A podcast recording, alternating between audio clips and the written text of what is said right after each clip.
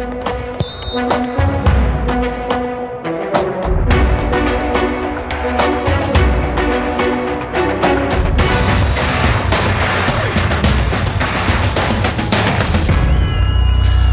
noite, bem-vindos à primeira edição do Jogo Jogado de 2015. Eh, já agora, um bom ano para todos. Às segundas-feiras, Luís Freitas Lobo e João Rosado falam aqui de futebol. Hoje, equipa alargada com um regresso. Fernando Santos, muito obrigado pela sua presença. Boa tarde. Eu digo regresso porque é a primeira vez que está aqui como selecionador nacional, mas uh, não propriamente.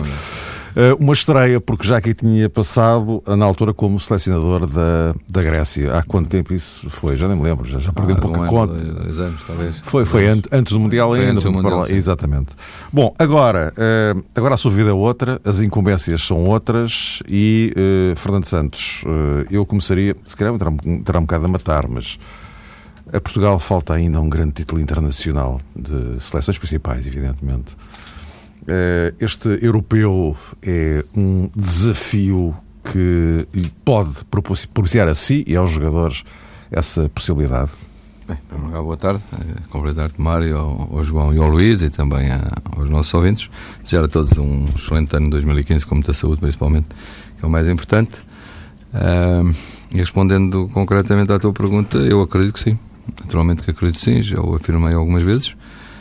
Eu penso que estes jogadores estão estão na realidade num momento em que estão ansiosos por conquistar algum, muitos eles todos na sua totalidade, mas alguns num caso muito particular estão ansiosos de, de poder ter um título a nível uh, da seleção nacional e portanto eu acredito que, que é sempre possível. Obviamente que sabemos que não é uma tarefa fácil, mas é uma tarefa possível. Não parece que seja impossível. Sabemos que defrontamos grandes equipas, grandes seleções que estarão sempre presentes no Campeonato da Europa, até porque naturalmente e normalmente o Campeonato da Europa costumam ser mais difíceis até do que os campeonatos do mundo, eh, porque é mais curto a fase final e só com as melhores equipas e, portanto, torna um pouco mais difícil. Mas eu acredito que esta equipa tem, tem, tem capacidade, tem condições e, e, tem muita vontade, que isso também é muito importante. Eh, obviamente que depois é preciso ter alguma sorte também, porque no futebol sempre é preciso ter alguma sorte, mas eu acredito que se fizermos bem, podemos, eh, pelo menos, pensar que é possível ter esse título. Sendo que, já agora só para uh, fazer esta adenda, vamos ter um, um europeu alargado, digamos assim. Uh, já agora, em relação a este modelo uh, criado para o Campeonato da Europa, o que é que, o que, é que lhe parece? É que sabe, fica um bocado, parece, um bocado aquela ideia que praticamente vai a Europa toda europeu. Eu não me parece totalmente errado, porque penso que de alguma forma fez crescer o futebol em alguns países, não é? E isso, nesse aspecto, parece importante, porque cria novos jogadores, há sempre o, surgimento de, de, alguns novos jogadores que depois acabam por, por também, noutras equipas, já a um outro nível, mostrar as suas capacidades e que normalmente passariam completamente despercebidos, até porque a aposta desses países, eh, a nível das seleções, não era uma, uma, uma aposta muito forte, porque à partida era praticamente impossível eh, chegarem a uma fase final de uma competição deste tipo. Portanto, que nesse aspecto parece-me claramente positivo. Uh, depois, uh, neste primeiro ano, acho que este modelo trouxe aqui algum desequilíbrio uh, às equipas, porque eu lembro perfeitamente que a seguir ao, ao sorteio, quando foi do sorteio, a, a, convicção geral era que, que isto era tudo muito fácil e que as, estas equipas que normalmente nos últimos anos têm estado nas fases finais que facilmente se iriam apurar, não é? E eu já nessa altura disse que era preciso ter muita atenção, porque abrir a mais estas equipas leva a que essas equipas também, e isto tem a ver até com o que dizia antes, leva a que essas equipas passassem a acreditar. E também os próprios países começaram a acreditar que era possível terem a sua seleção na fase final de um campeonato da Europa, não é? E, portanto, um maior investimento ao nível das seleções, ao nível do trabalho, até na contratação dos treinadores. E, portanto, isso é, está, está, a refletir-se agora claramente na, na, neste apuramento. Há equipas que que à partida parecia que tudo fácil e que neste momento estão em situação muito difícil porque não contaram com, o, com, que essa, com essas equipas. O, o que acontecia de uma forma simples é que eu já disputei um campeonato, um apuramento para o Mundial e um apuramento para o Europeu e o que senti é que essas equipas podiam até entrar bem, mas depois de perderem um, dois, três jogos ficavam fora do circuito e, portanto, lentamente acabavam e começavam a desaparecer. Agora não até ao fim há sempre uma esperança de uma dessas equipas ficar pelo menos em terceiro lugar e a partir daí num play-off ainda poder lá chegar. Portanto, isto baralhou muitas contas. Portanto, em termos competitivos acabou por trazer alguma incerteza, uh, talvez um bocadinho por menosprezo também destes principais equipas que se calhar não tiveram essa devida atenção. Por outro lado, trouxe esta Eu penso que isso é positivo e vimos agora que mesmo a Arménia tem já jogadores, Mictarian já jogava, mas há outros jogadores que rapidamente vão começar eventualmente a sair para, para este tipo de campeonatos, campeonatos com outra competição, e isso é importante para o futebol, para o futebol no global, obviamente para, e principalmente para esses países. Meus caros, eh, a bola fica convosco também, João, Luís. Gostaria, em primeiro lugar, como é evidente, cumprimentar o Fernando Santos e também o Anofre. O Fernando é uma pessoa sempre muito disponível e, sobretudo, acho que é uma pessoa muito disponível para Portugal. E eu acho que esta nota introdutória é importante, porque o Fernando, desde sempre, assumiu como objetivo ser selecionador português e não deixou isso para o fim de carreira. Uh, deixou isso para uma etapa importante na sua vida, na sua vida pessoal e profissional. E eu acho que Portugal tem que estar grato a isso, independentemente daquilo que acontecer, sobretudo olhando para o europeu e olhando eventualmente uhum. também para o mundial. A minha primeira pergunta, Fernando Santos, é esta. Quando uh, tomou posse ou quando foi apresentado na Federação Portuguesa de Futebol, uh, teve a oportunidade para se pronunciar uh, numa primeira etapa de uma maneira muito breve e depois já numa fase de perguntas e respostas. E eu estranhei muito não ter mencionado o nome de Paulo Bento e gostaria de saber porquê, se não achou importante, se tem, enfim, algum género de desavença com Paulo Bento, se acha que naquele momento era escusado seguir aquilo que tradicionalmente é feito por alguns treinadores que não deixam de fazer uma referência ao seu antecessor. E eu estranhei mais em função da personalidade, perdoe o atrevimento, não, não, não, que julgo conhecer do Fernando Santos. E então tinha esta primeira questão, que logo na altura me suscitou, sim, confesso, sim. alguma perplexidade. Sim, com, na realidade, na parte das perguntas e respostas, eh, respondi a essa questão e respondi à questão do Paulo Bento. Uh, começava por dizer que tenho uma relação de amizade forte com o Paulo Bento, há muitos anos, uh, que imediatamente a seguir, aliás, disse isso na altura, que imediatamente à sua saída tive o cuidado de mandar um, um, um SMS e falar com ele e, e dizer-lhe na realidade o que pensava. Ele teve o mesmo cuidado de seguir a minha tomada de posse enquanto selecionador nacional. Ainda agora, há meia dúzia de dias, pelo Natal, voltámos a conversar e a desejar aquilo que é normal entre nós de bom Natal. E, portanto, a minha relação com o Paulo Bento não sai, não irá sair nunca beliscada em relação à nossa amizade, seguramente. O que eu procurei evitar foi porque era um momento de grande tensão em relação à questão da saída de Paulo Bento, havia um momento de grande tensão, eh, pronto, é com, com, com, algumas reações de lado de, parte a parte, que eu pensei que era melhor eu não entrar por aí, ou seja, evitar comparações possíveis. Porque acho que a pior coisa que se pode fazer, e que infelizmente tem vindo a acontecer ao longo do tempo, e que eu já previa que pudessem vir a acontecer, é, tem, e sempre que, que, se repara, sempre que eu vou a uma entrevista me falam, ah, mas porquê é que você fez isto? Porque o Paulo Bento não fazia, porque é que você tomou estas decisões e o Paulo Bento não tomava? E eu tenho um grande, um enorme respeito pelas decisões do Paulo Bento, para aquilo que o Paulo Bento tomou como decisão. Eu respeito e, e, portanto, e tenho a certeza que o Paulo Bento também respeita as minhas decisões. Eh, agora, a maioria talvez não entenda que isto é possível ser assim. Que apesar de termos posições divergentes em relação, por exemplo, às convocatórias, aos jogadores que vêm ou não, que isso não colide em nada nem com a nossa amizade, nem com o respeito que temos pelas decisões que os outros tomaram.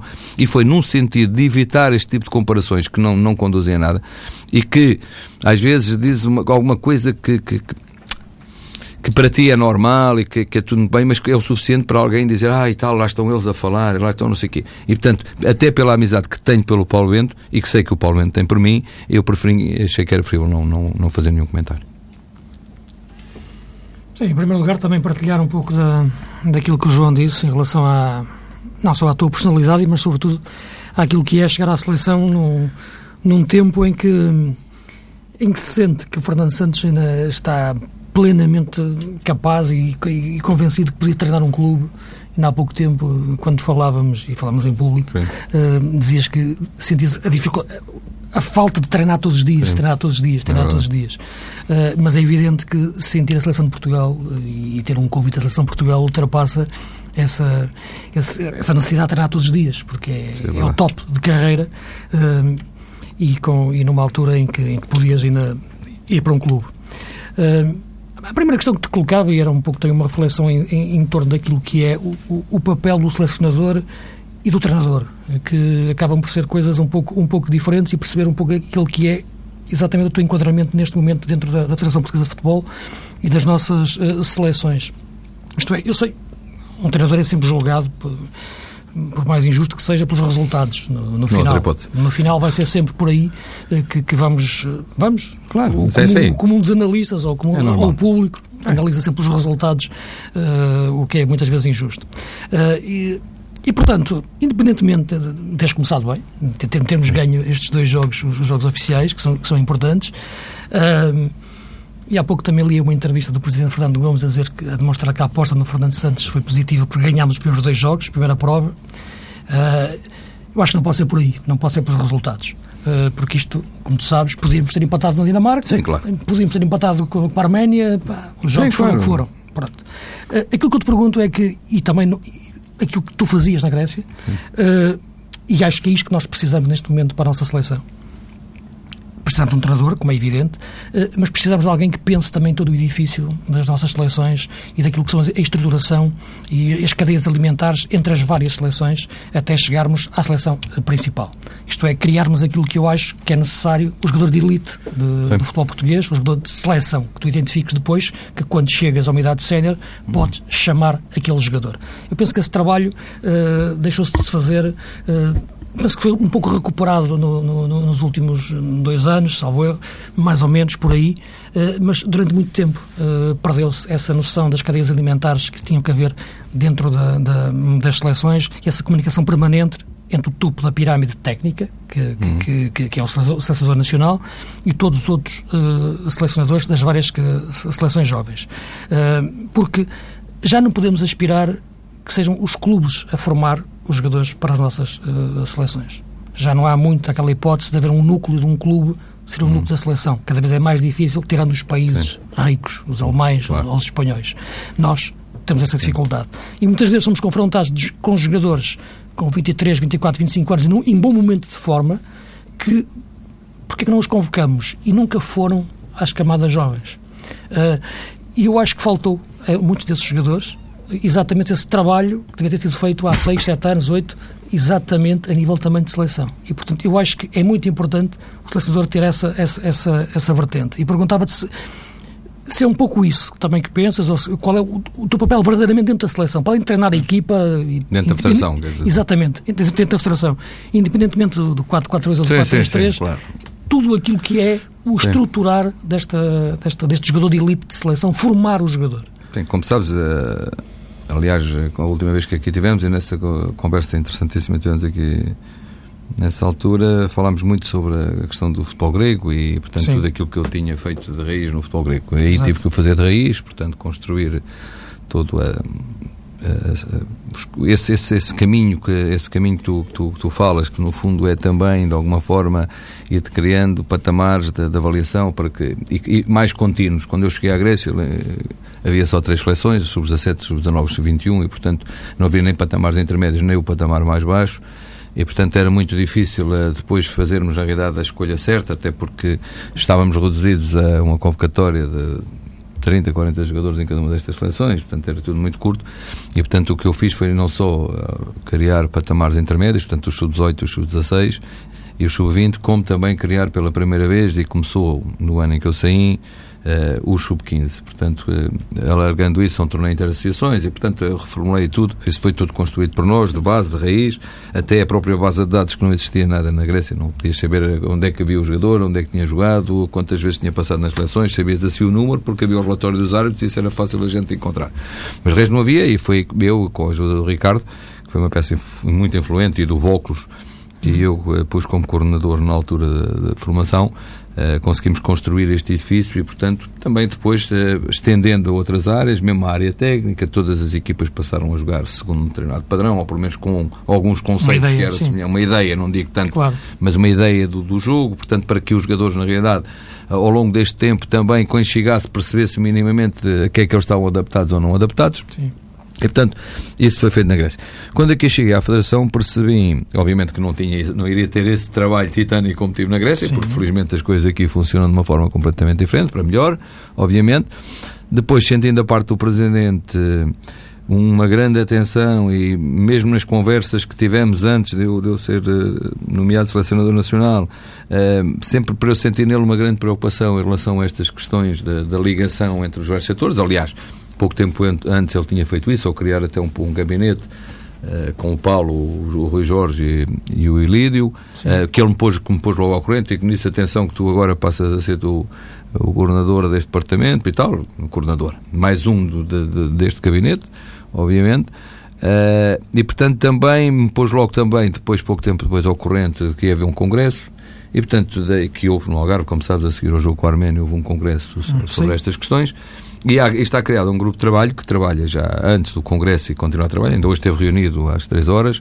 Eh, eu hoje, por acaso, não pude participar totalmente porque fui à homenagem ao Zé eh, e não pude terminar, mas estavam lá os, os outros, obviamente, naturalmente. Amanhã vamos continuar num outro patamar que é o das equipas B, porque o que neste momento estamos a fazer é fazer um acompanhamento forte de reestruturação, de pensar, na realidade, todas estas cadeias e como é que elas podem funcionar. Uhum. Começando pelos vários uh, escalões etários, desde os iniciados para cima, depois Júniores B, Júniores C, Júniores B, Júniores A, a reformulação eventualmente dos próprios quadros competitivos, pensarmos na realidade como é que as coisas vão funcionar. Até o fim do mês teremos que ter isto mais ou menos em ordem para, para que o Presidente possa apresentar, até também um pouco uh, depois daquilo que foram as coisas que foram aprovadas no Congresso e, portanto, algumas resoluções que foram tomadas. Portanto, agora há que dar corpo a elas e pensar nelas. E também em relação também às questões das equipas B, como sabes, é neste momento uma questão premente, uh, uh, porque está que vai este ano acaba este ciclo de três anos uh, das equipas B, portanto, agora as equipas dirão sim ou não, querem continuar a ter equipas B ou não.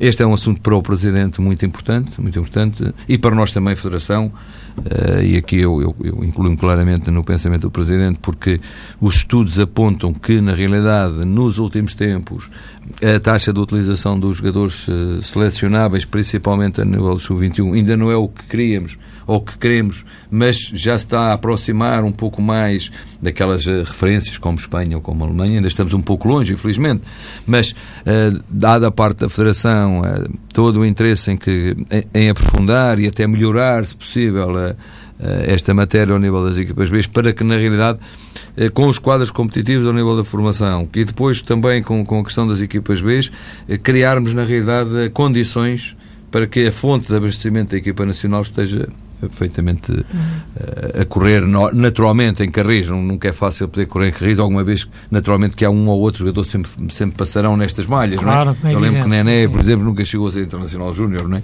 E, sim, portanto, isso acontece. Há sempre um claro. caso ou outro, mas são os casos, são as exceções que confirmam a regra, não é? E, portanto, é, eu estou absolutamente de acordo contigo. E depois, para mim, é, também é fácil, uh, por, por, uma razão muito simples. É que eu lido diariamente com o, o, o coordenador da formação, que é o Ilídio, né?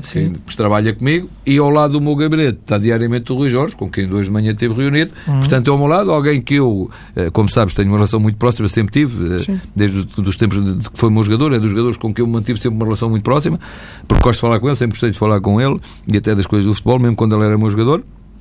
E, portanto, temos uma relação tão próxima que nos permite, com facilidade, sem muitos protocolos e sem ter que marcar reuniões de não sei quê, fazermos nós as nossas próprias reuniões. Ainda hoje de manhã tive, aproveitei um espaço e tive um bocado a trabalhar com ele sobre esta questão das equipas B, pensar aquilo que ele pensa, analisar o trabalho que também foi feito pelo Alexandre, que é um dos assistentes dele, que fez uma pesquisa tremenda sobre aquilo que nos últimos uh, quatro anos aconteceu, ou seja, o tempo de utilização dos jogadores, quer no campeonato de 2013, quer de 2012, quer de 2014, portanto, todo o tempo de utilização a nível das equipas B. Eh, há um quadro hoje em dia que nós temos um quadro, não será perfeito, mas é um quadro muito claro eh, de como é que as coisas têm acontecido ao longo deste tempo, eh, qual é a evolução na realidade, o tempo de utilização dos jogadores, onde é que eles estão, o que é que se pode tentar fazer para melhorar. E, portanto, neste momento, para além do meu trabalho de selecionador e de treinador da equipa principal, este outro espaço, eh, eu diria que até fevereiro, a partir do último jogo até fevereiro, dividi, centrei as minhas atenções neste aspecto que tu, tu me perguntas, que é Sim. estar mais focado aqui uhum. e uh, a minha equipa técnica e eu próprio uh, observarmos também, e os meus adjuntos têm, têm feito isso muitas vezes, uh, porque a gente não tem sempre a dizer onde é que está, não é? Claro. Uh, a ver equipas B. E fomos ver já várias vezes o Benfica, o Sporting, o Porto, o Braga e outros, e aproveitamos para ver também algumas equipas da segunda divisão e equipas uh, de outro, de, que não são aquelas que tu normalmente vais sempre visionar. Né? Portanto, até ao fim de janeiro é isso que estamos a fazer. Ou seja, deixámos, entre aspas, um pouco para trás dos outros. Vimos na televisão, obviamente, vimos na televisão como é que eles estão, como é que não estão, se estão bem, se não estão. Vimos os Mas jogos mesmo deles. aquela vasta comunidade que anda espalhada pelo, Isso, pelo, pelo mesmo, estrangeiro. Mesmo, de mesmo, essa, basta. mesmo essa comunidade. Sim. Essa é uma das preocupações que nós temos. A partir do fim de janeiro vamos então regressar um pouco eh, outra vez a esta matéria de quem é que vai estar em março eh, na equipa nacional, até porque também não valeria a pena antes, porque não sabemos o que é que vai acontecer, Claro. nem em termos de forma física, nem em termos eh, de condição dos jogadores. No, no mês de fevereiro vamos dedicá-lo muito a, a- a esses jogadores, a esses jogadores que estão fora de Portugal e que são jogadores que, ah, por uma razão ou por outra, ou nunca chegaram à seleção nacional, ou na realidade não têm sido chamados nos últimos anos e tiveram poucas nós, nesta Sim, altura, estamos a falar dos Orlando Chá, estamos a falar desses jogadores Neste, neste momento, nós temos, por exemplo, a questão do ponta de lança. Nós falamos muito no Éder. O Éder está com 26 anos Sim, eh, sim. nesta altura. O Éder não tem passado seleções jovens. Seleção, claro, é? sei. Portanto, o que eu falo é que nós temos que ter essa atenção em relação àquilo que são as camadas jovens para procurar formar também esses jogadores, porque não somos clubes, não, não, não podemos estar à espera não, que os clubes é o formem. Os clubes hoje em dia eh, querem é ganhar amanhã e, é hoje, cada normal. vez mais um jogador demora menos tempo num, num, num clube. Se nós, então, os, grandes clubes portugueses dificilmente aguentam os melhores jogadores durante muito tempo. E, portanto, quando eu vejo o Éder com 26 anos não ter qualquer tipo de formação em termos de seleções, é difícil depois sentir a seleção. De uma forma, sentir no, no, no- Sim, no sentido de é, enquadrar-se. claro, sente, sente, sente o peso, digamos Sim, é assim. da responsabilidade, é diferente. mais do que eventualmente. Por, por exemplo, aqui, Quando estás habituado à casa, não estranhas não, a tu, casa. tu há pouco fa- falávamos do Paulo Bento, o João. Eu lembro de uma vez o Paulo Bento ter convocado Nuno Gomes e naquela altura criticou-se muito e ele justificava-lhe por ele tinha de facto o pedigree de seleção. Era um jogador que estava habituado a fazer as camadas jovens todas de seleção. Não estou que já estava no Braga e já jogava pouco no Braga. Mas havia aquela lógica de que era um jogador que chegava à seleção e não sentia, não sentia esse peso. E, portanto, para não sentir esse peso, eu acho que tem que haver essa cadeia alimentar, que ainda bem que me refere Pois isso, sabes que há sempre ser lugares que são mais é- marcantes uns do que outros, há lugares mais marcantes uns do que outros, há posições que são Evidente, mais marcantes evidente, e, que, evidente. e que na realidade nessas posições, se calhar eventualmente eh, esses jogadores que têm o tal pedigree, como tu dizes, que têm trajeto de seleção, que estão habituados, que conhecem os colegas, se calhar é mais fácil, eh, Por isso mesmo vais que ser- caminho mais fácil. Por isso, por isso mesmo temos, que temos que trabalhar Sim, mas eu, eu percebo, bases, eu é? percebo, Nas eu bases, percebo não é? absoluto o que tu dizes, mas isso eu também penso que, que há que. Obviamente que os clubes não é fácil, os clubes eh, têm outros objetivos e têm e muito bem, cada um eh, gera a sua forma e isso é perfeitamente respeitável. Eh, é um problema. Há algumas posições em que, na realidade, o futebol português tem alguma dificuldade, com- já dá muitos anos, não é dois, é- já dá muitos anos. É preciso pe- pegarmos um bocadinho nelas e pensar nelas. Eu penso que, que, este, que esta questão também das equipas é uma questão importante. A mim parece-me claramente uma questão importante, porque estes dois anos são, eh, são dois anos em que muitas vezes também alguns perdem. Neste caso que tu falaste concreto do Éder, ele nunca chegou a fazer parte sequer, e há outros jogadores atualmente no Campeonato Nacional que nunca chegaram a. B cheias de estrangeiros também. Sim, eu claro. sei, pronto, mas é o que eu digo, é um campo onde nós podemos tentar e vamos seguramente apresentar as nossas propostas Ah, é sim, ah, é sim. e vamos seguramente apresentar as nossas propostas, eh, propostas em tempo útil, que será durante este mês, no sentido de ah, darmos um jeito a estas equipas B, darmos um jeito às equipas B, eventualmente até alargando a possibilidade de haver novas equipas B, ah, ah, de maneira a que pudéssemos propiciar de alguma forma às equipas condições para, para, para utilizar os jogadores mais jovens e que de, de alguma forma, através disso, nós pudéssemos escolher alguns frutos, não é? Eu sei que o Luís e o João eh, querem eh, aprofundar a questão da, da seleção A de Portugal, até em função dos, das, próprias, eh, das suas próprias componentes, e também querem falar do campeonato português, eh, que é um campeonato desequilibrado, eh, mas enfim, eu vou deixar isso, isso para eles, mas já agora aproveitaria a vossa deixa eh, a propósito da, da cadeia alimentar. Ó Fernando Santos, o que, é que, o que é que espera desta seleção de sub-21? Que vai para um campeonato da Europa, tem os Jogos Olímpicos no horizonte, eh, que o que é que espera? Eh, Para já destes dois patamares, europeu agora, apontando e basta ser semifinalista do, do europeu para estar nos Jogos Olímpicos. Eh, isto por um lado. Por outro, o, o que é que pensa fazer em termos de aproveitamento desta seleção de sub-21 que tem feito uma carreira notável? Não podem ter mais aproveitamento, já estão 5 ou 6 lá. Quer dizer, por por um lado estão-me sempre a dizer é que eu estou a desfalcar aqui para, para o sub-21. Depois, por outro lado, eh, vamos, temos que fazer aproveitamento. Quer dizer, eh, obviamente Essa- que é, gestão não- e, não é o, e o fácil, Rui nisso é, é- é? é- o, Rui, o Rui nesse aspecto é pessoa muito inteligente e, portanto, ele sabe perfeitamente que, que o serviço dele, obviamente que, que os treinadores, como dizia o o Luís e bem, os treinadores sempre estão dependentes dos resultados, não será o caso dele, porque ele sabe claramente que, obviamente, quer ganhar. Eh, não há ninguém que não queira ganhar, e mais do que os treinadores, estão seguramente menos. Mas ele sabe que, que, o foco dele é alimentar a equipa principal e, portanto, e aquilo que está estabelecido entre nós é um, é, é um dado muito simples. Quando eu tiver a convicção que aquele jogador tem 50% de hipóteses de jogar na equipa principal, ele vai ser chamado à equipa principal. Quando eu entender que é a margem da probabilidade dele jogar, não é que não tenha qualidade para fazer parte dos eleitos. Mas quando eu olho para, para, para uma convocatória e digo assim, ok, eu vou buscar este jogador, mas dou a volta e digo assim, este jogador tem 30%, 20% de hipóteses de jogar a titular, então, nessa altura, eu não vou, de certeza absoluta, desfalcar esta equipa do 21, porque é muito importante. É muito importante para o crescimento do jogador também, para que ele possa continuar a crescer e daqui a um ano ou dois estar, então, totalmente apto para não jogar 20 minutos, ou não ter 20% de hipótese de jogar, mas ter 100. Uh, eh, todos aqueles que eu considero que têm mais de 50% de hipótese de jogar e que no caso de, de, de necessitar os vou pôr a jogar. Nesse caso o Rui vai ter muita pena, e ele sabe isso, mas eles vão ser convocados para a equipa principal. Agora, espero tudo da equipa, porque a equipa fez uma campanha fantástica, acho que todos esperamos tudo da equipa. Agora, parece-me é claro é que também não podemos entrar, não, não podemos criar à própria equipa a obrigatoriedade. Eu acho que eles acreditam que podem, podem alcançar, podem alcançar o êxito, ou seja, o êxito são sempre os títulos. Eu acho que eles estão convencidos e, e têm tudo para, para, para se estarem uh, para alcançar, na realidade, uma excelente performance eh, no próximo Campeonato da Europa e conseguirem um apuramento para os Jogos Olímpicos. Eu acredito que sim, que isso vai acontecer, mas também não, não vamos agora também de repente dizer eles têm que ganhar, eles são obrigados a ganhar. Agora que eles vão lutar por isso, vai seguramente que vão. O Fernando Santos há pouco falava em novas propostas, eventualmente novas, hum. na minha ótica serão sempre novas, para as equipas B e eu eh, subentendi que seria eventualmente um esforço por parte, ou será um esforço por parte da Federação, para proteger o jogador português, o jogador da formação.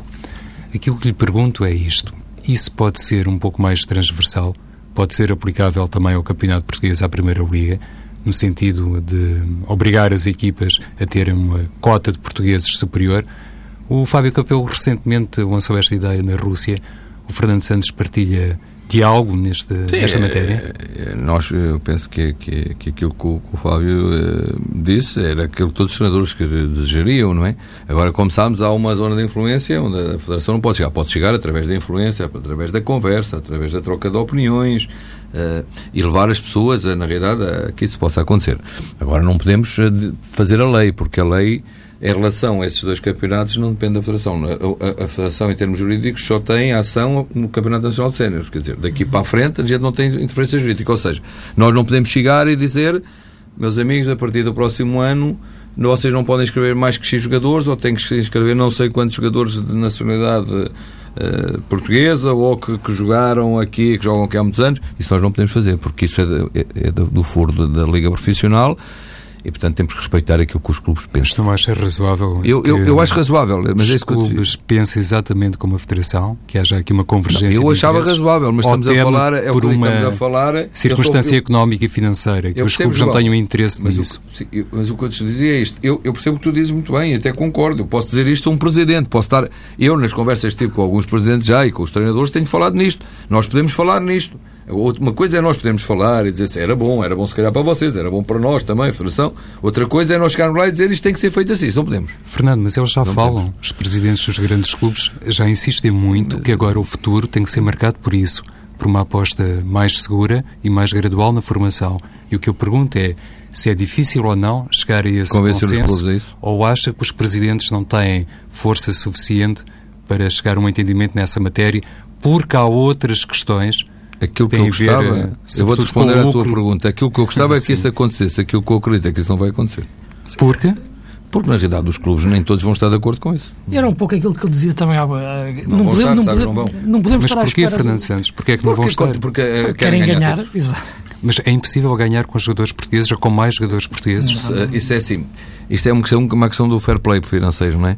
Quer dizer, não é difícil ganhar, porque o dinheiro não vai fazer tudo, não é? Mas obviamente, se há uns que não cumprem e que têm os melhores do mundo, vão sempre ganhar e os outros nunca vão ganhar. Quer dizer, uma coisa... Portanto, se tu tens, se tiveres 10 equipas, eu percebo muito bem a tua pergunta, estou de acordo contigo, mas tu tens 10, 12 equipas que, que na realidade vão apostar mais na juventude, que vão fazer não sei o quê, mas as outras vão continuar a ganhar. As eu outras. acho, eh, Fernanda, que a qualidade não tem a ver com a juventude ou com a nacionalidade. Não, pois não, isso, isso, isso é outra me questão. parece Isso é outra questão. destrinçar é que, é por exemplo, questão. olhando para o universo dos grandes campeonatos e dos grandes clubes, os mais poderosos financeiramente, eu consigo, sem grande esforço, entender que um clube se puder contratar, sei lá, um Di Maria todos os meses, facilmente chega a uma posição cimeira no respectivo campeonato. O que me parece é que os grandes clubes portugueses não têm essa capacidade e muitas vezes escolhem jogadores estrangeiros que, em comparação com a qualidade do jogador português, está um pouco aquém. E, e não era realmente a altura, eh, há pouco o Luís lançava a questão do edifício federativo, de a própria Liga tomar o mesmo caminho da Federação Portuguesa de Futebol. Essa já é outra questão. Isso, mas, é- mas era isso que eu te estava a querer dizer. Eu concordo com, com, aquilo, com aquilo que é a tua explanação, mas aquilo que eu te estava a chamar a atenção é isso. É que isso depende da Liga. Não, não, não- a Federação não consegue chegar lá, pode, na realidade, tentar influenciar. E uma das formas que tem de influenciar é através das equipas B. Isso aí sim. Nós, a Federação, pode, eventualmente, criar alguns incentivos, algumas, algumas questões nesta área que levem a que os clubes eh, apareçam mais clubes e, portanto, mais apostem em jogadores jovens, em em jogadores nacionais. Mas é difícil isso acontecer. É por isso que eu, que eu referi há pouco. Agora, vamos tentar. Mas a- agora, depois, no outro plano, é como tu me dizes, peço desculpa, Força, só dizer mas- uma coisa, mas é, é como nós dizermos, ah, vamos falar com, com, com, com as equipas e vamos dizer aos clubes e vamos dizer para vocês não tragam tantos estrangeiros. Os clubes dizem não se metam nisso, Eles trazem. porque isto é assunto nosso. Claro. Mas a Liga é um sócio da Federação Portuguesa de Futebol. Faz parte dos corpos não sociais da tem- Federação não- Portuguesa de Para, Futebol. para, mas, para, para, para- para além das limitações legais que existem Repara que, depois que em relação repara, a, ó, ó, a João, tipo quando tu fosses para aprovar algo desse tipo, tinha que ser uma Assembleia Geral da Liga. E quem tem que votar na Assembleia Geral da Liga são os clubes. Portanto, quem irá decidir, quem iria sempre decidir eram os clubes. Nem mesmo no quadro desta eleição de Luís Duque, eleição, nomeação de Luís Duque para a presidência não, da não, Liga. não, não. Eu, não, eu, eu esse, esse Não cenário, acredita num novo nível de entendimento, é isso? Não, esse nível não. Acho que é muito difícil. Sinceramente, tenho pena, mas é muito difícil. Os clubes, Não, os clubes- todos nós. os querem gostávamos- ganhar, claro, não é? Todos É nós isso. gostávamos de ter agora- jogadores eh, nacionais a jogar. Mas eu não estou a fazer um apelo à derrota, Repara, nem eu o sentido derrotista eu dos eu clubes. Eu tu acho que é possível ganhar com jogadores portugueses e com mais jogadores portugueses. Sempre pensei isso. Isso, ó João, é por isso que eu referi, ao Fernando, eh, desculpa, nesta minha intervenção inicial, é porque não podemos estar à espera dos clubes que façam um trabalho que eu acho que a Federação tem que fazer a nível das suas várias seleções de escalões etários. Isto é, cada seleção ser um clube, basicamente. Ter uma Mas um política pouco à, de clube. do que fez Carlos. Quase, exatamente. Quase definires ali um plantel de 30 jogadores para cada tua seleção de sub-15, sub-16, sub-17. que Carlos Queiroz sub-18. fez. Isso É um pouco isso. E depois, quando chegas à seleção principal, tu tens esse núcleo de 7, 8, 9, 10 jogadores que te vão alimentar O a seleção Carlos principal. fez foi- a Falamos seleção todos sobre a principal mesma durante 10 coisa, não. Claro, e estamos todos de acordo em relação a isso. A, a- a- a Isso, única mas- mas diferença 95, é não em- podemos fazer diretamente na Liga, nós. O problema, e não sabe aqui uma coisa Sim, sim, também, sim, eu é, que- é que isso que o Carlos fez naquela altura foi antes de 95, em que não havia, em que, em que havia a limitação de estrangeiros, de limitação de comunitários, não é? Portanto, a partir daí, mas é- os nossos jogadores saem, não é? Portanto, já Mas, não ficam mas aí cá, o que o Carlos faz, ele sai do Estoril nessa altura, ele era adjunto do Mário, Mário o capitão nessa Hum. altura, por acaso já há muitos anos não vi, tive o prazer de ver hoje. Mas o Carlos o que faz, e nessa altura, é pega num grupo de 30 que depois vai andando sempre com ele, ao ponto, como tu sabes, até cadeia 89, alimentar. de ter mais treinos, os jogadores tinham mais treinos ao nível de seleção do que tinham ao nível dos clubes. Nos Eu tinha, por exemplo, era. o Valido e o Xavier eram meus jogadores no Estoril e estavam mais vezes na seleção do que estavam no clube. Ele, era como se houvesse uma equipa da seleção É isso, é isso, é isso que eu isto, o que é que aconteceu? E, dessa geração, a gente sabe, de, de, estamos a falar de 80, da geração de 89 e 91, sabemos alimentou-te quantos, a melhor seleção durante 10 anos, Pois nossa claro, seleção principal claro. durante 10 anos. Porque foi criada desde os 15. É veio dos a 15 falar. para cima, mas sempre vai sempre junta, sabes? E isso é uma forma de resolver esta questão. É, Ou seja, quando, quando houve, por exemplo, um presidente como o Bruno Carvalho dizer que o plantel principal do Sporting pode ser reforçado no mercado de janeiro com muitos elementos da equipa B, quando houve o presidente do Benfica lançar um apelo para que Jorge Jesus utilize mais jogadores da formação, no fundo, Fico qual feliz. é. Perdão? Fico feliz. Mas acredita nisso ou não?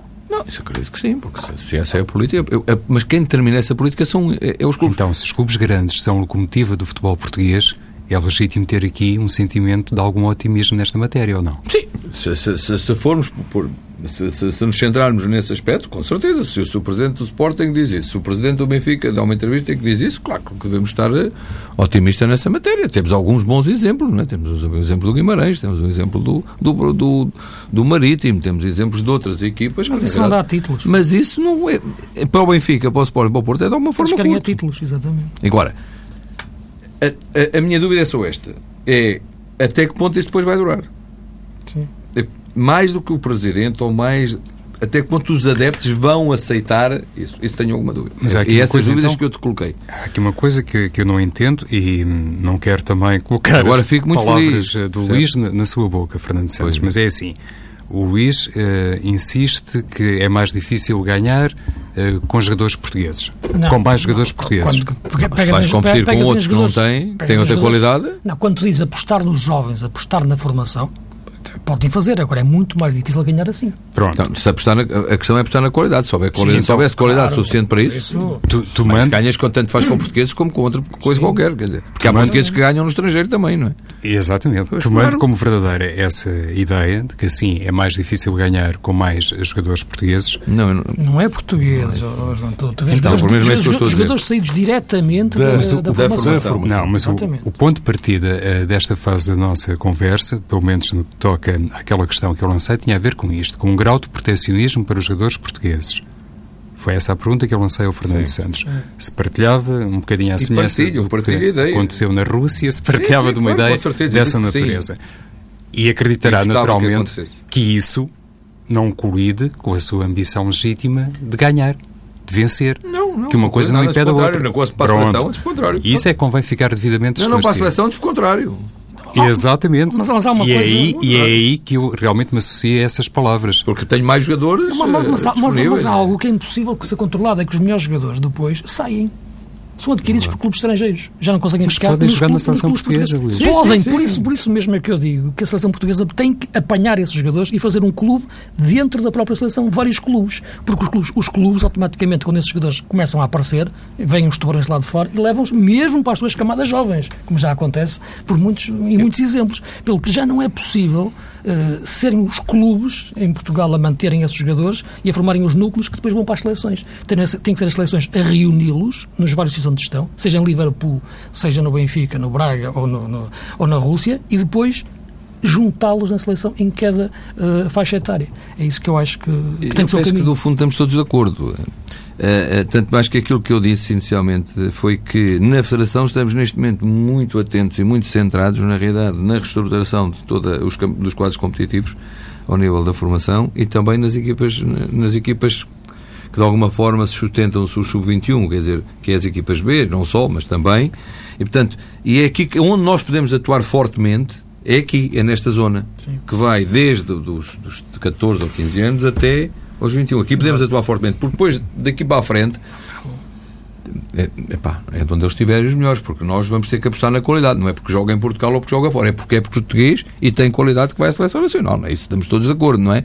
Agora, aquilo que tu dizes, e eu também concordo em absoluto, é, e é isso que estamos a procurar na Federação fazer, é conseguir encontrar um padrão que nos permita, durante estes 6, 7, 8 anos, ter jogadores preparados para poderem jogar na Seleção Nacional. Se eles estiverem preparados para jo- jogar na Seleção Nacional, estão seguramente também preparados, é porque estão preparados antes da Seleção Nacional, já estão preparados para jogar nos clubes e estão preparados eventualmente para sair para o estrangeiro, que é o que aconteceu em alguns Tu, tu, casos. tu não achas que um Oh, sintoma muitas vezes. caros, eu não quero- Desculpa, só, eu- só uma questão, uma questão estou- rapidamente, Amário. Porque quando, quando se vê uma seleção, muitas vezes, que, em que tu não identificas claramente uma geração e, e olhas e tanto vês um jogador de 20 como um jogador de 36, pegando no, no Rafael Guerreiro e no Ricardo Sim. Carvalho, por exemplo, é exatamente sintoma daquilo que não foi feito antes. Isso é. Isto é, porque independente do valor destes jogadores e poderem estar automaticamente. Sim, a qualidade é- não tem isso. idade. Isso Mas aí tu não não tem identificas- idade, seguramente. Não identificas aqui um núcleo geracional forte, próximo, atualmente. Sim, as- aquelas que normalmente ganham títulos são equipas que é? são seleções que têm um grupo geracional. As como a Espanha seleções. teve nos últimos anos, como Alemanha. teve a Alemanha no último ano, que é uma geração.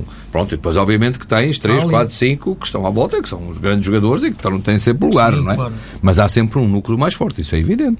Isso é evidente.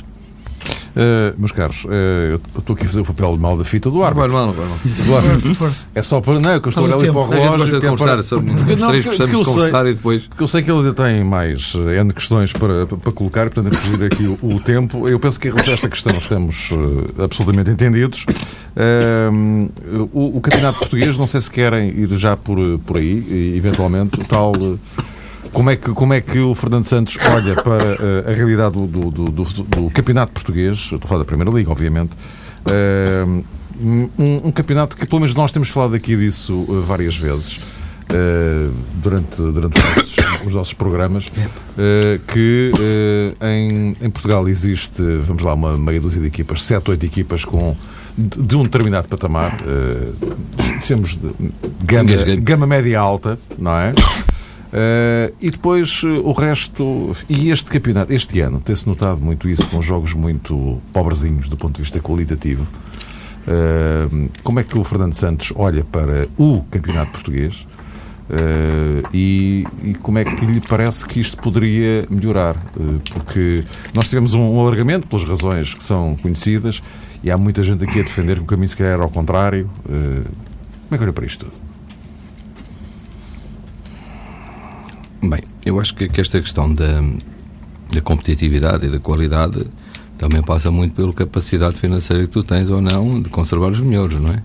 E tu tens alguns exemplos de jogadores que estavam aqui há, há um ano, dois anos no Campeonato Nacional e que a terem-se mantido no Campeonato Nacional, seguramente o Campeonato Nacional estava, em termos de qualidade, um nível acima. Estás a falar com a classe média. estamos a falar na classe Nem média, estás a falar sim. no top, não é? Não, estamos a falar de classe média, estamos a falar num Matites, estamos a falar num Enzo agora, estamos a falar até de alguns miúdos que entretanto saíram. E, O que eu vejo é que é a classe média sai. Isto Então, um- é que neste momento é isso que está a é isso, acontecer, é que mesmo a no classe média está a sair, ou não no é? Braga ou no Guimarães sai, não é? Ah, e isso problemas. A Grécia está a ter um problema pior ainda, porque é, é- é como aqui em Portugal, mesmo aquela classe média está a sair também, que até Pois há é pouco tempo isso. não saía nunca e que agora está a sair também, não é?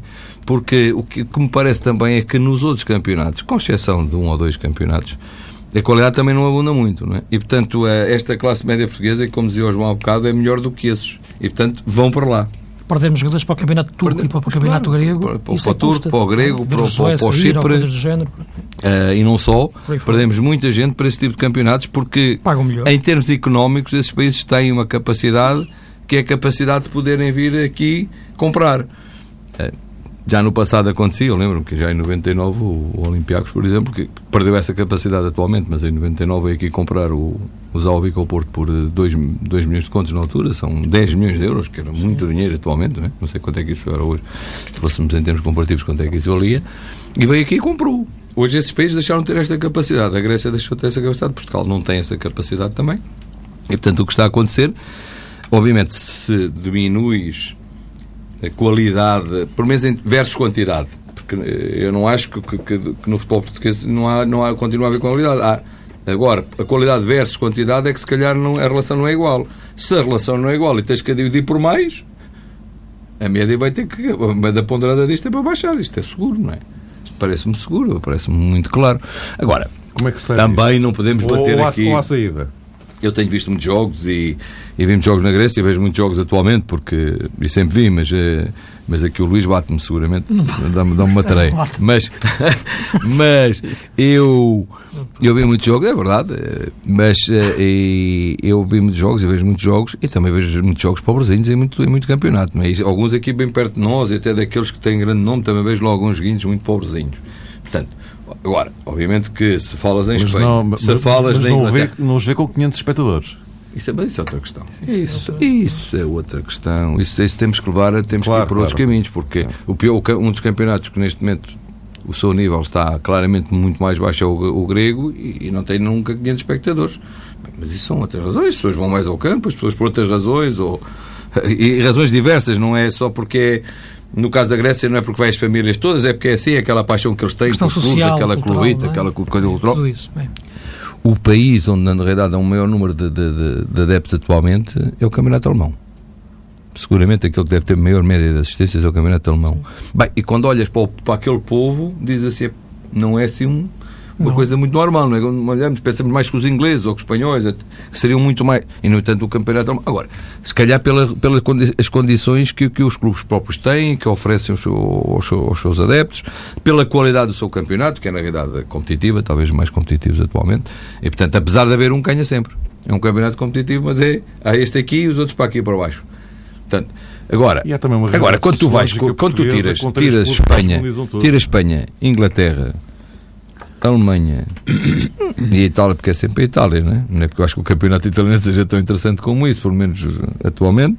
Tiras estes quatro, França. Está bem, não, França. Não, Tens ali três, quatro equipas também, depois vais por aí abaixo. Eu vou ver alguns jogos agora, tenho que ver. Sim, mas tem. Está bem, tem, tem jogadores, tens alguns jogadores de qualidade e tal. Agora, em termos do jogo. Ah, do jogo, sim. Agora, depois, quando vais para as Escócias, para as Bélgicas, para assim, vês jogador, por exemplo, a Bélgica tem muita boa qualidade, criou uma geração de ouro, que é esta nova geração belga.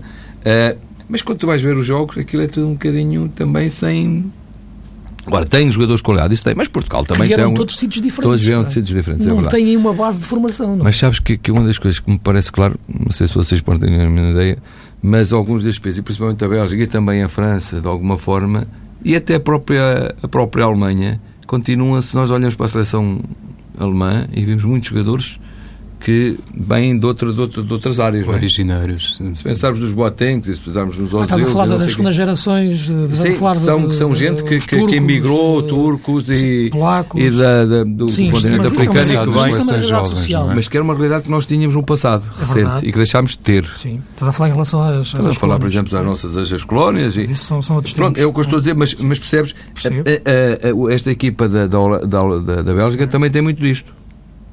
Tem. Tem muito sim, disto. Sim, sim. Tanto, o próprio Januzaj que está no é verdade, podia jogar é por cinco seleções. Isso. Portanto, e nós não deixámos de ter esta, esta, esta possibilidade, porque antigamente era assim, agora passámos a ter menos.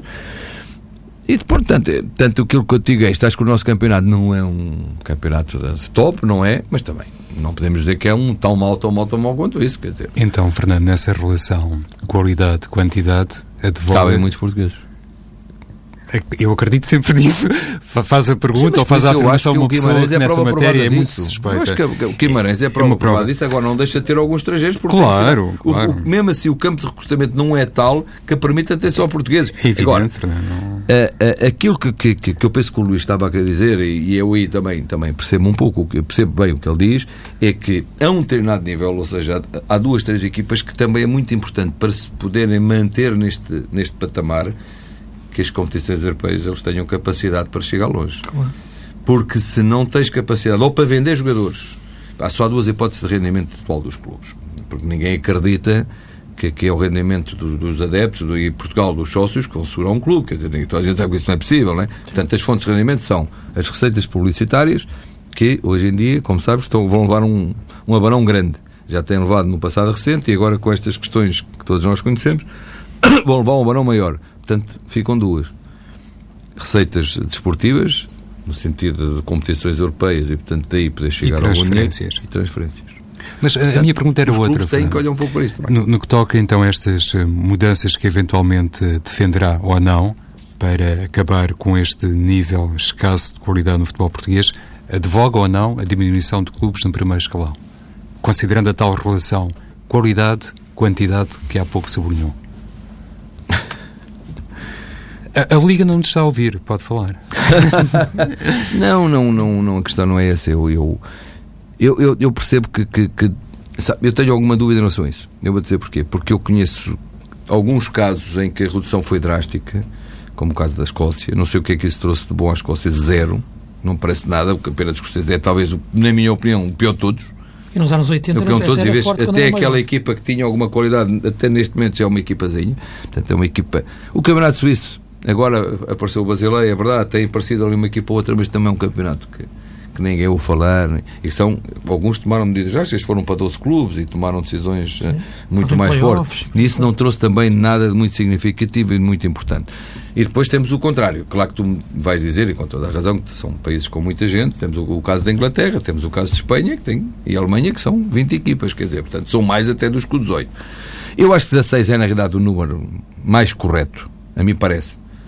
A questão aqui eh, passa um bocadinho pela qualidade do jogador e, eh, e aí é que eu acho que talvez da parte de muitos clubes há uma pressa ou, uma, ou necessidade, também não sei. Isto, quando a gente, não, a gente não está em casa, não é?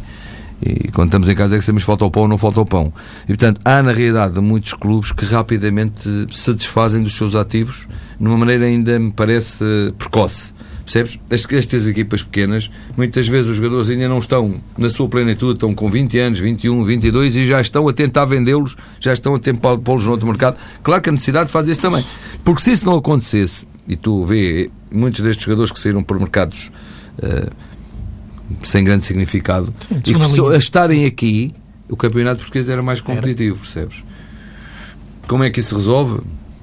Não, não sei, não tenho essa opinião. Mas eu, eu pessoalmente gosto mais de 16 do que 18, isso é verdade. Se imaginássemos o Agora, que não acho que seja esse um drama. Fran, se imaginássemos o que é que seria hoje o campeonato português antes da lei Bosman de 95, Sim. teríamos um campeonato fortíssimo. Ah, pois tínhamos. Lá está a questão do jogador português. Não, não, não, não a questão financeira. Não saíam. E da qualidade, o problema é que é? os jogadores médios, ou, ou até talento, alguns do top, da matéria-prima, não saíam. Financeiramente então, aguentavam-os. O Eusébio teria cá ficado, todos estes teriam cá como o Eusébio teve cá Eu costumo dizer aqui muitas vezes, Fernando Santos, que se houvesse uma regra universal que obrigasse cada campeonato a utilizar só os jogadores nacionais, nós teríamos dos melhores campeonatos do mundo.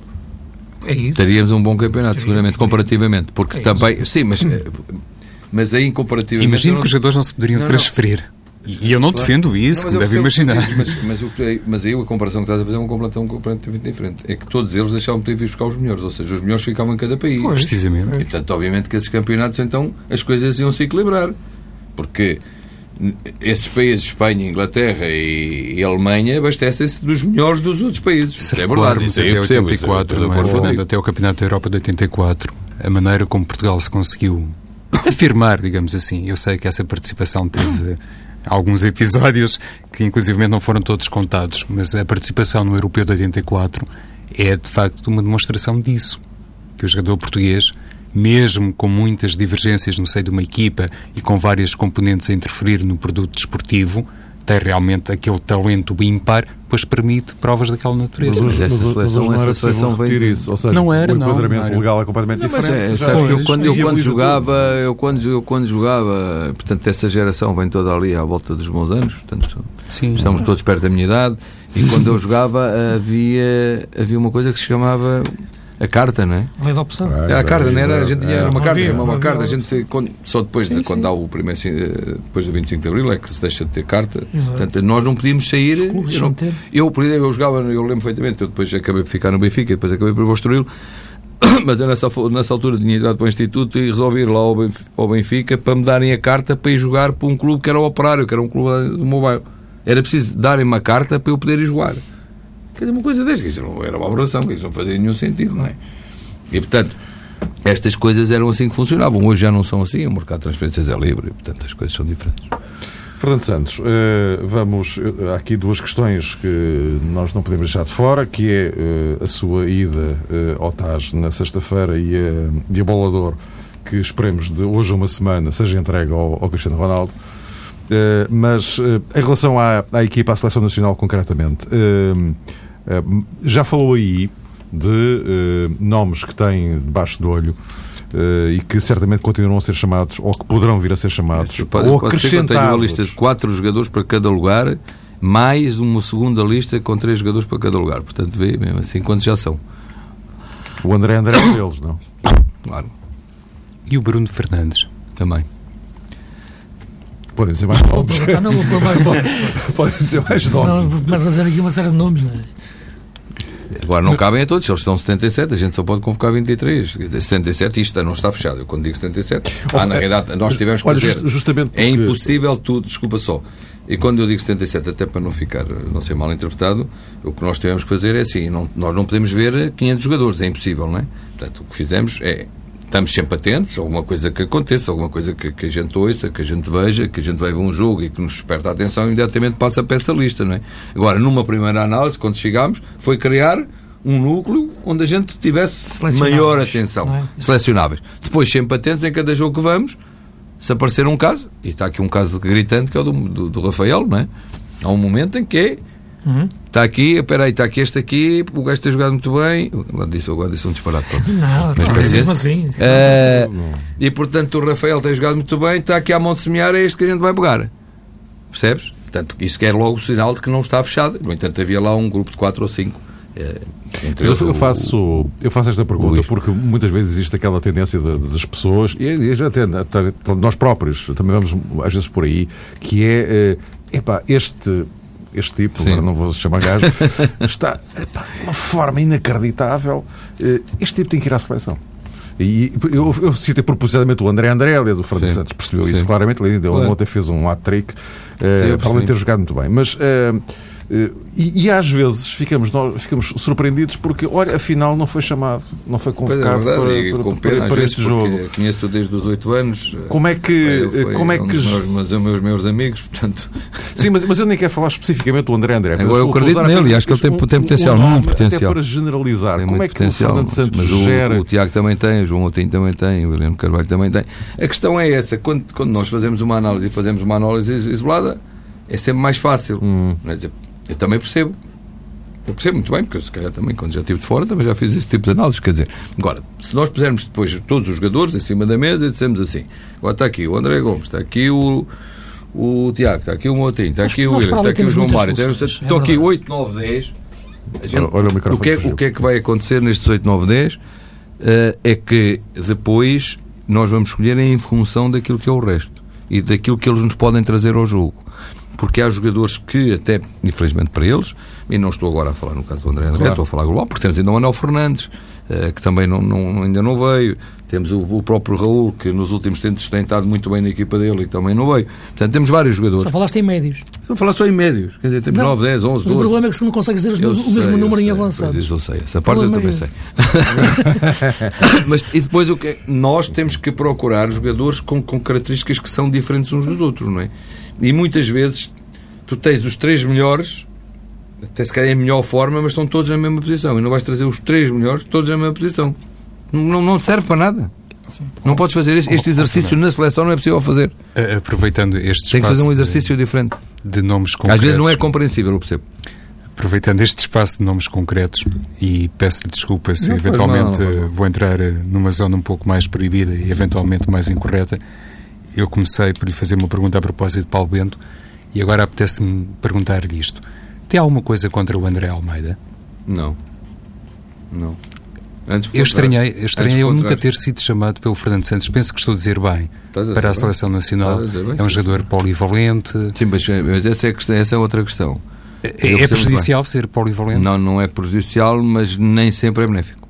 E eu prefiro jogadores que, que, que tenham adaptação a. Especialistas. Uh, o, o, é preciso analisar também esta questão do André Almeida, tens que pôr para já num patamar diferente, que é assim, nessa altura em que falas, ou seja, até a convocatória da Seleção Nacional, o André Almeida, pura e simplesmente, não jogava. Não é uma questão de ser polivalente, é não jogava. O André Almeida começa a jogar a lateral esquerdo com regularidade já depois da última convocatória. Portanto, até lá, pura e simplesmente, nem é uma questão de que é polivalente ou não, não jogava. E primeira premissa, para mim, é a de que o jogador deve ter regularidade competitiva. Primeira premissa. Pode haver alguma exceção. Tu podes-me dizer assim, ah, está bem, se um dia o Cristiano Ronaldo não estiver a jogar constantemente, você não vai chamar a seleção. Claro que vou.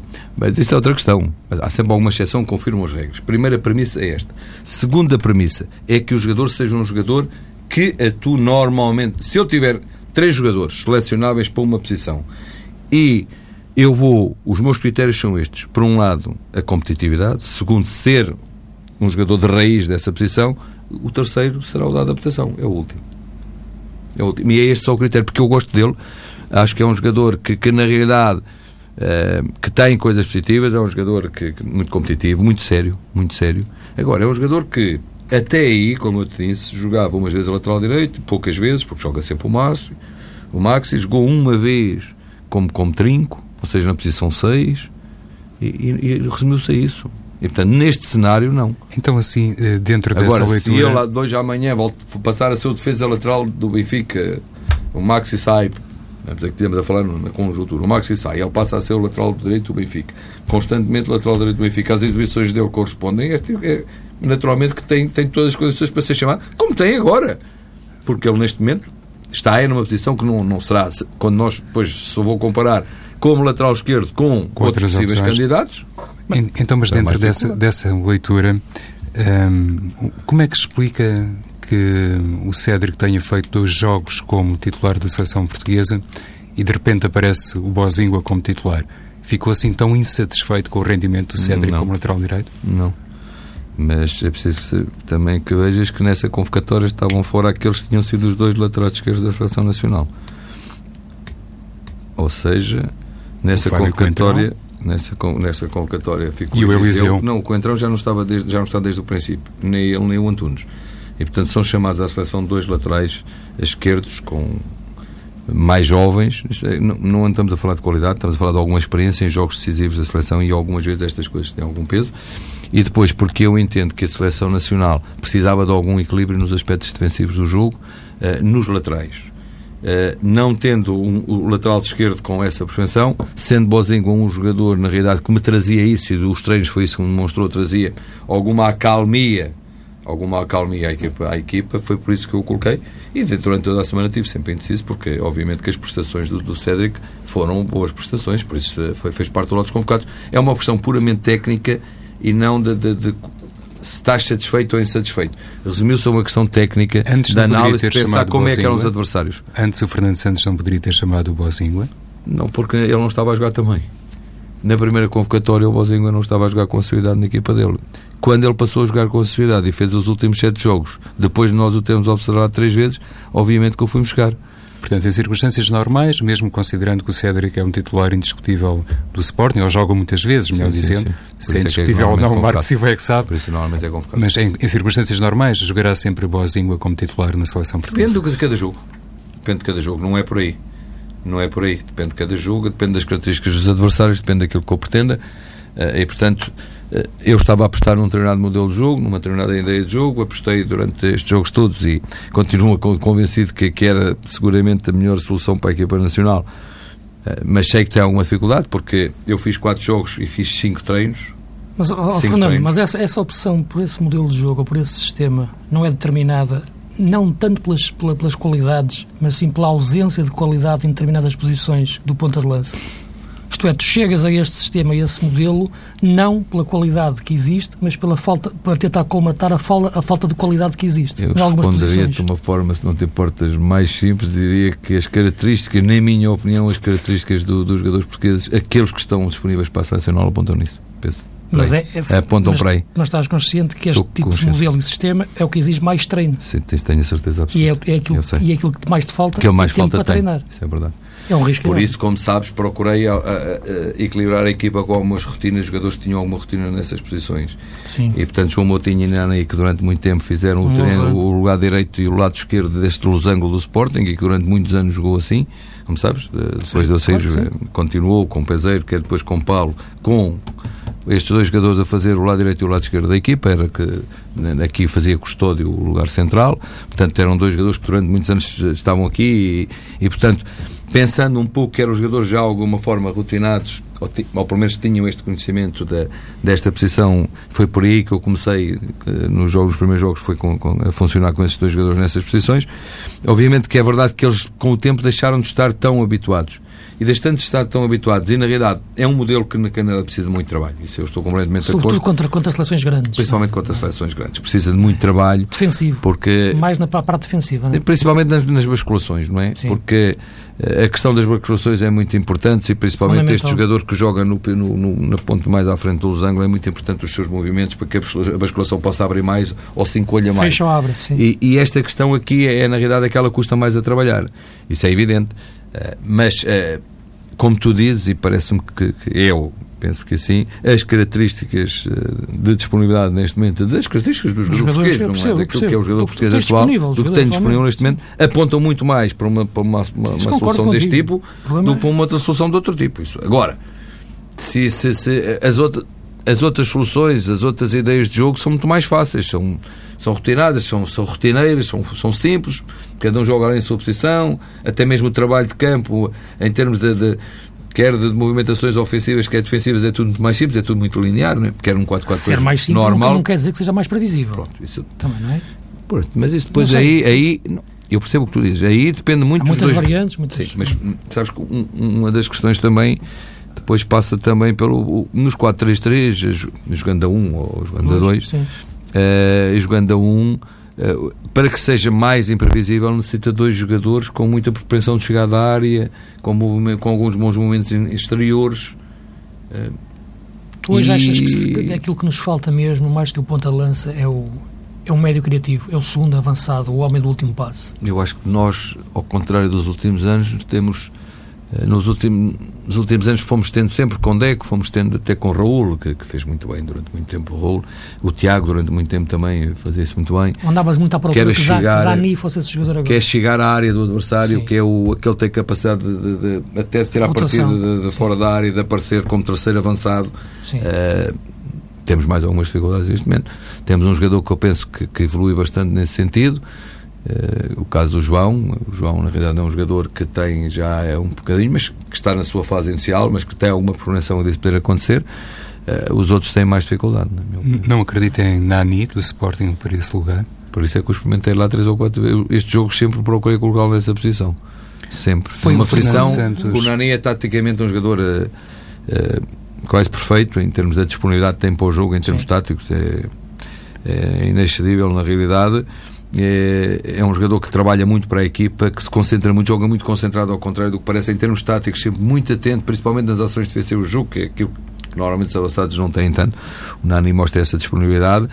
E sendo isso, eu, eu se calhar até tenho sacrificado um bocadinho o Nani, porque ele já jogou do lado esquerdo do, do triângulo, já jogou uh, na, ali mais à frente, já jogou até lá na frente, uh, para tentar equilibrar de alguma forma a equipa, sabendo eu que com essa sua disponibilidade, ele pode disfarçar, podia disfarçar e pôde disfarçar uma ou outra dificuldade que nós temos em cinco dias de trabalho de conseguir passar completamente a nossa ideia. Não é a nossa ideia de jogo, que os jogadores conhecem muito bem a nossa ideia de jogo e sabem-na claramente. É depois de a porem em prática, porque faltam algumas rotinas, é verdade, porque nós explicarmos, explicamos no quadro, no quadro não, mas já não usamos quadro, mas também usamos quadro pontualmente, mas explicar estas coisas. Os jogadores, obviamente, são jogadores de elite, todos eles percebem muito bem. Não há nenhum jogador que não possa jogar neste modelo, nenhum em Portugal. Nenhum dos jogadores que vai à seleção nacional, não há nenhum que não possa jogar segundo este conceito.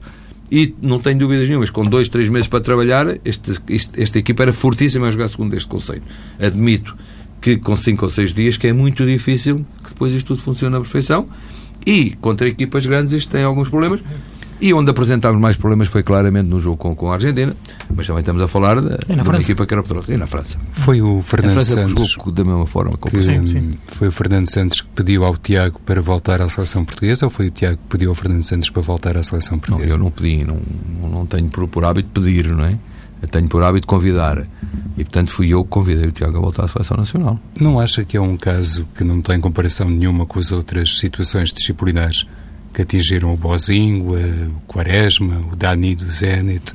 Tem, um jogador que renuncia à Seleção Portuguesa pode voltar? Se amanhã um jogador a partir do momento em que um jogador terá uma segunda oportunidade? A partir já estamos a falar eh, depois quando repetes muitas vezes depois já fica um bocadinho mal, não é? Agora estamos a falar de um jogador que no último ano, nos últimos 3, 4, 5 meses, mostrou claramente, eh, mostrou entrevistas, eh, por expressão, e até de uma forma muito digna, muito digna. Ele disse, eu lembro de ler uma entrevista dele, e compreendi o absoluto, e compreendi perfeitamente, quando ele diz que eh, foi um erro o que, tinha, o que tinha acontecido, estava arrependido do que tinha acontecido, mas percebia muito bem que não podia ir ao Campeonato do Mundo, porque não podia aparecer lá quando há uma equipa que durante 4 anos anda a trabalhar para lá chegar. Eu acho que o fez de uma forma muito digna. Quando, quando tu consegues reconhecer o teu erro e o fazes de uma forma tão digna, eu que acho que o jogador tem qualidade, limitei-me a dizer assim, meu amigo, está disponível para vir à seleção nacional? O Tiago disse-me que sim. E eu disse, pronto. Então se estás disponível, eu passo, tu passas a fazer parte deste lote que é possível selecionar. Se vou selecionar ou não, não sei, mas passas a, fazer parte deste lote com, com uma premissa que ele executou e, e que fez, que é, como ele tinha enviado um, à Federação a sua indisponibilidade, enviou à Federação, não era a mim que eu tinha que fazer, a sua disponibilidade. E foi uma ideia sua, Fernando Santos, ou, ou foi-lhe imposto não, foi esse... Imposto. A mim ninguém me impõe nada. Já não tenho idade para me imporem coisas. Como conheces, aliás, nunca tive, menos agora, não tenho idade para me imporem o que quer que seja. Eu contigo eu respeito aquilo que são as posições de, de qualquer, neste caso, colega meu ou, ou, de outra pessoa qualquer que pensa diferente da minha, mas também uh, temos que admitir que eu terei as minhas próprias opiniões. E, e, e, isso não quer dizer que estou contra as outras decisões. Se tu me perguntares assim, ah, se fosse contigo que acontecia ou que aconteceu com o Ricardo Carvalho, teriam tomado a mesma atitude? Teria, seguramente, se calhar tomava a mesma atitude. Mas não foi comigo que aconteceu. E ele pagou, ele pagou, ele teve um ano castigado. Eu a única coisa que perguntei, desculpa só, perguntei quando cheguei à Federação foi: há algum jogador impossibilitado de jogar na Seleção Nacional? A mim me disseram não, com exceção, há um jogador que renunciou. Ele não está impossibilitado, mas ele próprio é que disse que não. Pronto, e nesse caso, em relação a esse, perante o quadro que eu tinha assistido nos últimos meses, e que, apesar de não estar cá em Portugal, mas tinha lido e tinha visto a disponibilidade, e pela sua qualidade, que eu acho que ele tem, o que limitei-me a fazer foi, meu amigo, até esta situação, como é que é a tua disponibilidade? Aceitas ou não aceitas? Ele, no momento inicial, disse, ah, mister, uh, não, eu reconheço que foi um grande erro, eu acho que não sei o quê. Eu disse, oh, amigo, para trás acabou, daqui para a frente tem conta. Se estás disponível, estás disponível, ok? Fernando Santos, estamos mesmo no, no fim. Uh, Sexta-feira vai ser tomada uma, uma decisão do, do TAS eh, sobre uh, a sua punição, os tais oito jogos de suspensão. Eu calculo que o Fernando Santos estará uh, carente de que o castigo será reduzido, até porque, enfim, a sua, a sua defesa é, é conhecida e, e, os argumentos são, são conhecidos e são, enfim, plausíveis para o comum dos cidadãos. se as coisas correrem mal, é que é um sarilho, não é? Sim, não é muito agradável. não é muito agradável, não quero pensar, eh, não quero pensar nisso. Eh, como disseste bem, eu sou um crente e sou um crente em todos os aspectos. Eh, e portanto eu acredito que, que... eu estou a perguntar eu não, não digo que é verdade aceitou, mas acredito aceitou que... o cargo aliás com o presidente da Federação Sim. convergiram aí sabendo que esse risco ainda não tinha desaparecido não é Sim, é evidente e numa primeira fase numa primeira fase, num primeiro contacto que aconteceu, uh, esta ideia foi muito clara e, e, posta sempre em, muito em cima da mesa e sempre muito presente. Depois, uh, no segundo contacto esta, esta questão esteve sempre presente até o fim, mesmo até uh, o dia antes, em que foi quando eu eu fui apresentado numa quarta, não foi? Não sei. Eu sei que estive em casa do Presidente um domingo, portanto, um ou dois dias antes da, da, apresentação, e foi aí que formalizámos a possibilidade de eu chegar à Seleção Nacional, porque isto demorou uma semana, eh, mais ou menos sensivelmente uma semana. Uh, isto continuou sempre em cima da mesa e a questão que, que, que nos centrámos foi de qual era a possibilidade de, no caso de até porque nessa altura ainda esperava, havia um recurso já em uhum. marcha e, portanto, ainda esperávamos que, que, que, as coisas pudessem mudar. Que era de, tendo a meu lado gente que eu confio em absoluto, se isso era compatível ou não com a possibilidade de eu ficar suspenso por um período tão longo. Se isso vier a acontecer, vamos ter que pensar. Vamos ver. Vamos ver. Acho que nada, nada, nada é, nada é definitivo. Eu acredito que isso não irá acontecer, espero que não vá acontecer e tomaremos sempre a decisão que seja melhor para a equipa nacional, isso seguramente.